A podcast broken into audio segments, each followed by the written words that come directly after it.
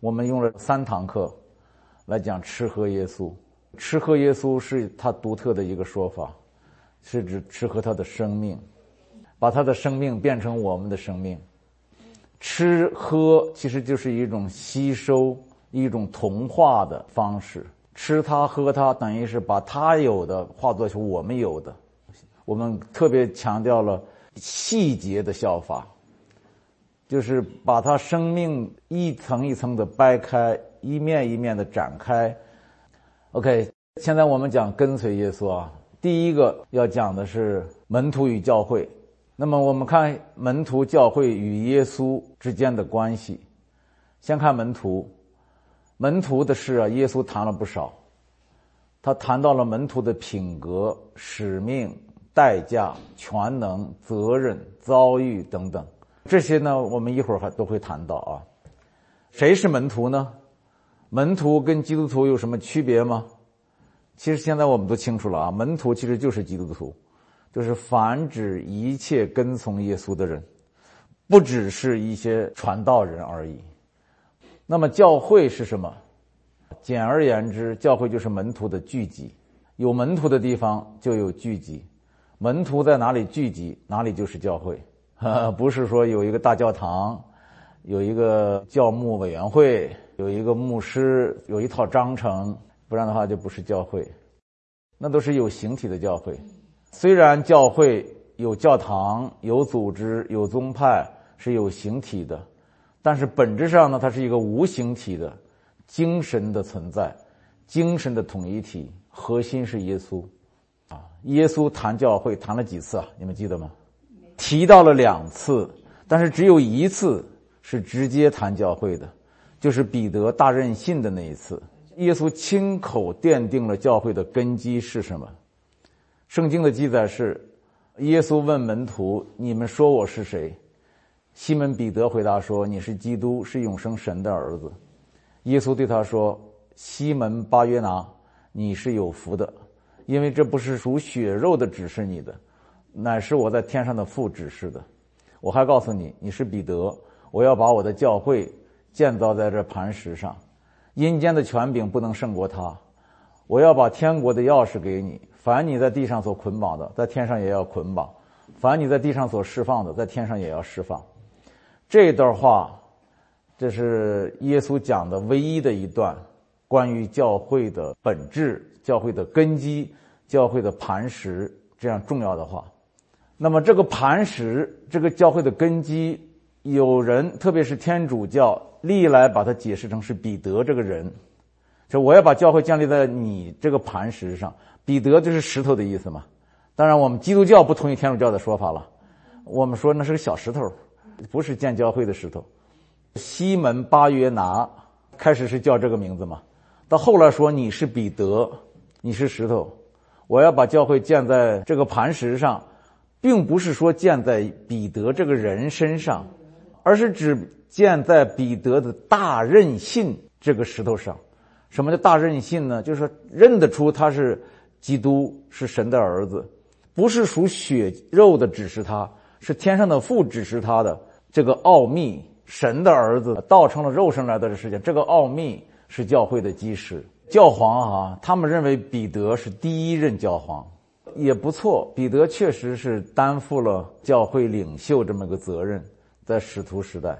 但是呢，教会的磐石是耶稣本身，教会是建立在彼得对耶稣的认证上，是建立在天父对彼得的指示上，啊，这就是耶稣指着彼得讲教会的意思。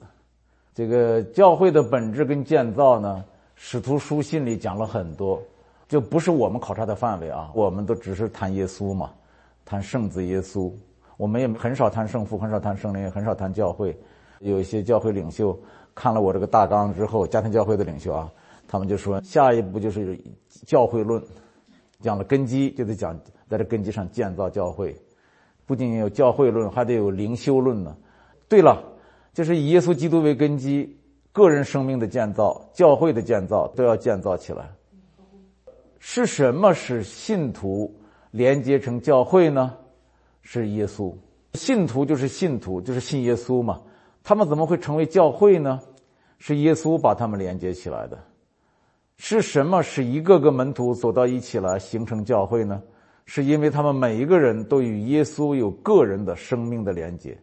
你连接耶稣，我也连接耶稣，他也连接耶稣，大家都连接耶稣，大家就是一个教会，走到一起来就是一个教会。啊，反过来讲，教会也能够保证增进门徒与耶稣的个人关系。在这个意义上，可以说，耶稣讲门徒的话，也是在讲教会。就是虽然在四福音书里面，耶稣讲教会讲的很少。但是他讲门徒讲了很多，我觉得他讲门徒的话也是讲给教会听的，因为教会就是门徒的集合嘛。那么我们考察耶稣讲门徒的话，会发现一个奥妙，那就是门徒的一切呢，在耶稣眼里似乎都是被动的，是被拣选的、被规范的、被标识的、被授权、被恩宠、被差派、被保守的。我们一个一个说啊，先说被拣选。基督徒不是选择信耶稣的人，基督徒是被耶稣拣选的人，这个很清楚了。耶稣说：“不是你们拣选了我，是我拣选了你们。”主人用筛子筛麦子的时候，一粒麦子透过筛眼儿落在地上，请问是这粒麦子透过筛子眼儿选择了主人呢，还是主人用筛子眼儿选择了这粒麦子？答案是很清楚的，耶稣说：“不是你们拣选了我，是我拣选了你们，分派你们去结果子，叫你们的果子长存。”所以神是主动的，人是被动的。耶稣又说：“你们不属世界，是我从世界中拣选了你们。”所有耶稣的门徒都是被动的，被拣选的。当然，这个拣选跟预定是两个概念啊。这个拣选里边有一个回应的问题。拣选你的时候，你还有顺服不顺服呢？有的人就不顺服。我不举例子了啊，怎么拣选彼得？怎么拣选约翰？拣选马太？第三节就是讲是被规范的。被规范的意思是什么呢？就是门徒、基督徒是耶稣给划定了标准和范围的。啊，第一就是跟从他的，不背着十字架跟从我的，不配做我的门徒，这是标准。第二呢，就是遵守他的道。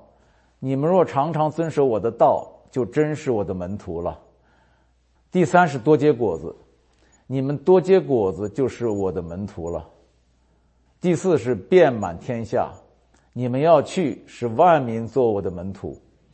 一个门徒他要有这四样：跟从耶稣，遵守耶稣，为耶稣多结果子，而且这果子要遍满天下。接下来，耶稣的门徒是被标示的。基督徒身上有一个标示，是耶稣规定的，有他呢就是耶稣的门徒，没有他就不是。这标示是什么？应该你们都知道的。耶稣说：“我赐给你们一条新命令，乃是叫你们彼此相爱。我怎样爱你们，你们也要怎样相爱。你们若有彼此相爱的心，众人因此就认出你们是我的门徒了。”基督徒身上是有一个标志的。这个标志是耶稣规定的。要这么看的话，分基督徒真的不能以教堂内、教堂外来区分，不能以手里夹着圣经、没有夹着圣经来分，不能以这个说话是不是口里老带着主啊、主啊。语言上的习惯不是基督徒的真正的标志，真正的标志是你能活出爱了。这是耶稣规定的。这个标志我们今天真的是被忽略。这种爱的标志是。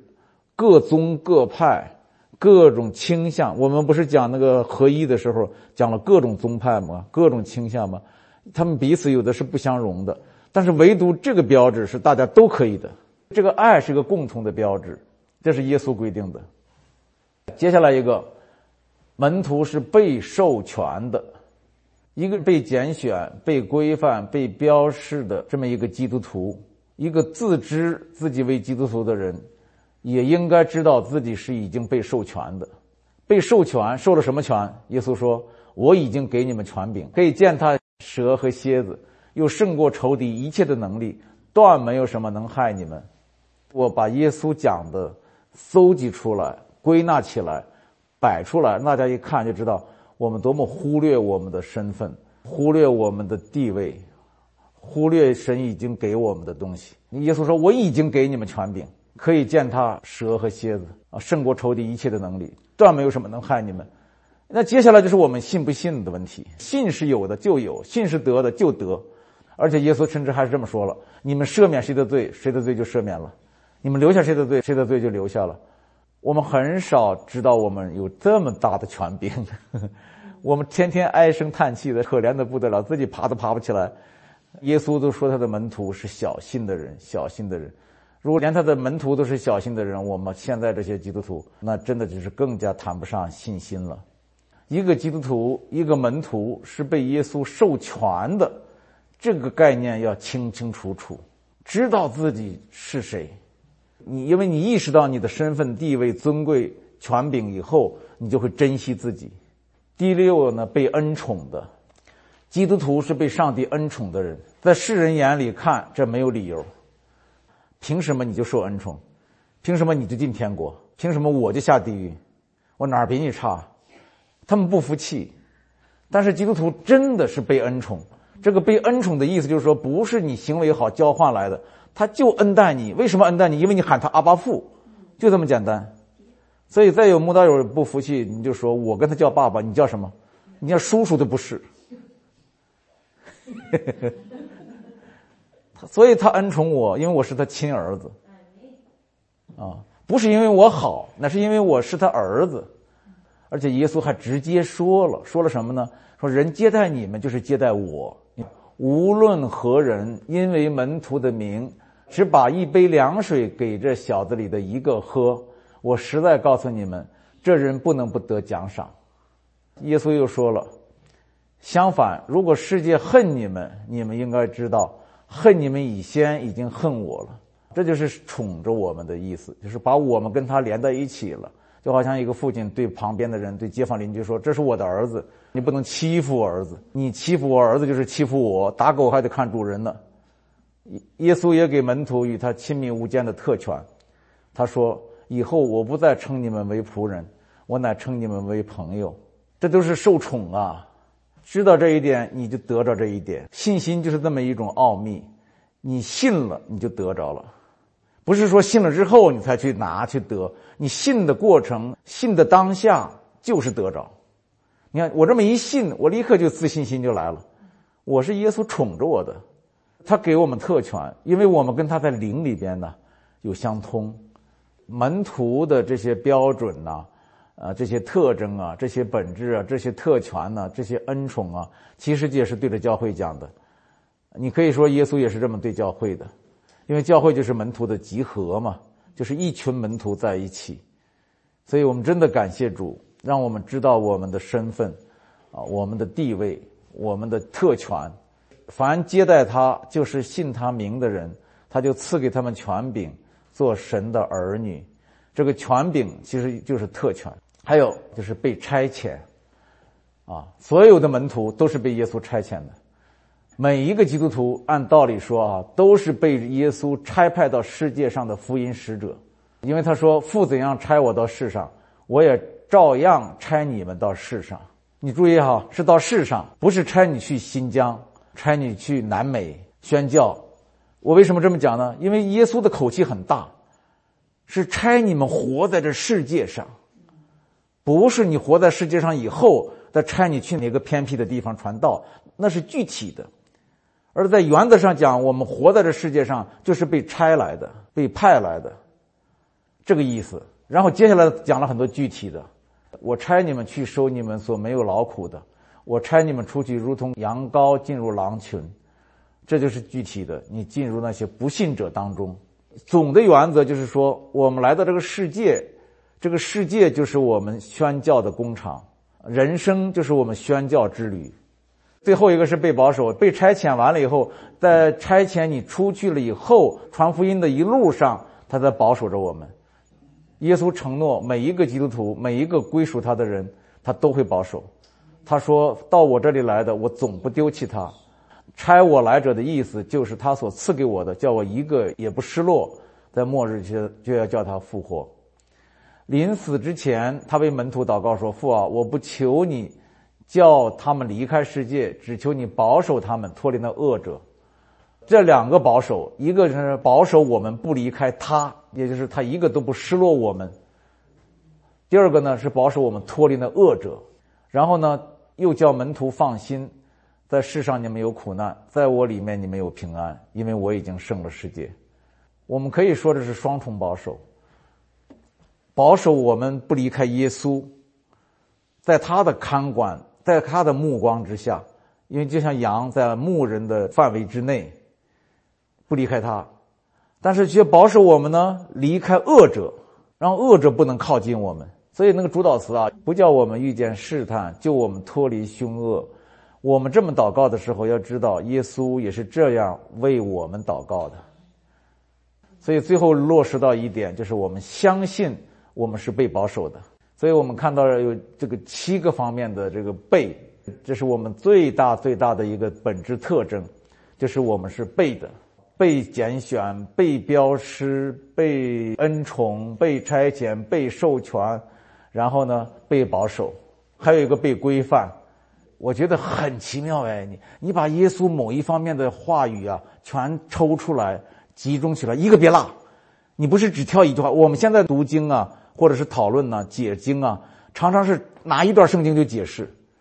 你解释这一段，他解释那一段，含义不一样，就开始争起来。我觉得应该用另一个方法，把所有讲这个问题的经文都拿出来，你摆在一起看，有内在的联系。你看我这七个背，这不是我想好的，是耶稣已经讲出来了。他虽然门徒记的时候记得很零散。但是呢，圣灵把他们都放在那儿了。耶稣的话和使徒的话和先知的话，都摆在一起的时候，如果中间有冲突、有困惑、有不理解的地方，你就以耶稣的话为准。如果耶稣的话自身看起来有矛盾，他这么说了又那么说了，你不要认为耶稣矛盾，你要认为你自己没理解。本着这个态度去好好找他内在的联系，一定能找出来，一定能找出来。比方说，我原来我们就讲过，耶稣讲信心就得救，然后又讲呢行为来审判，看行为，这两者你仔细去琢磨的话，我们前面讲过了，是一致的。那个行为是指因着信而结的果子，结的果子。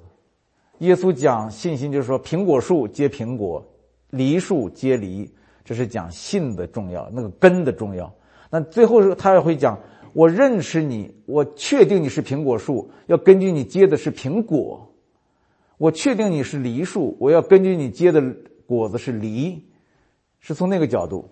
所以我这讲了一些基本的方法。我们这一辈子既然已经被拣选，要走这条路了哈，已经被拣选。要跟着耶稣走了，要拿着本圣经了，那就得学会怎么去用它。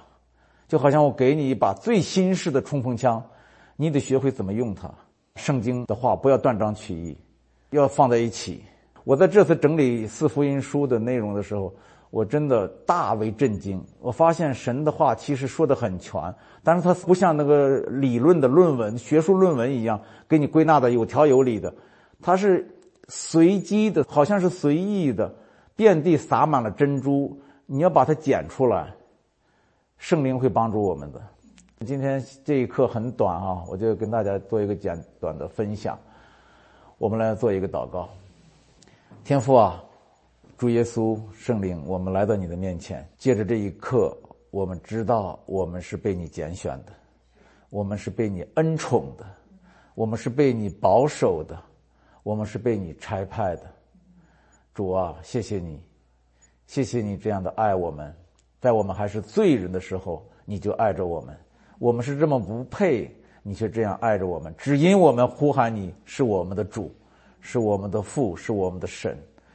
主啊，谢谢你，谢谢你这样的爱，这样的保守，不离不弃，与我们同在，还赐给我们这样的权柄能力。我们常常真是视而不见。我们没有按照你所期望我们的去行，求你加力量给我们。圣灵也经常的提醒我们，我们是何等的人，如今蒙了你这么大的恩典。主，谢谢你听我们的祷告，奉耶稣的名，阿门。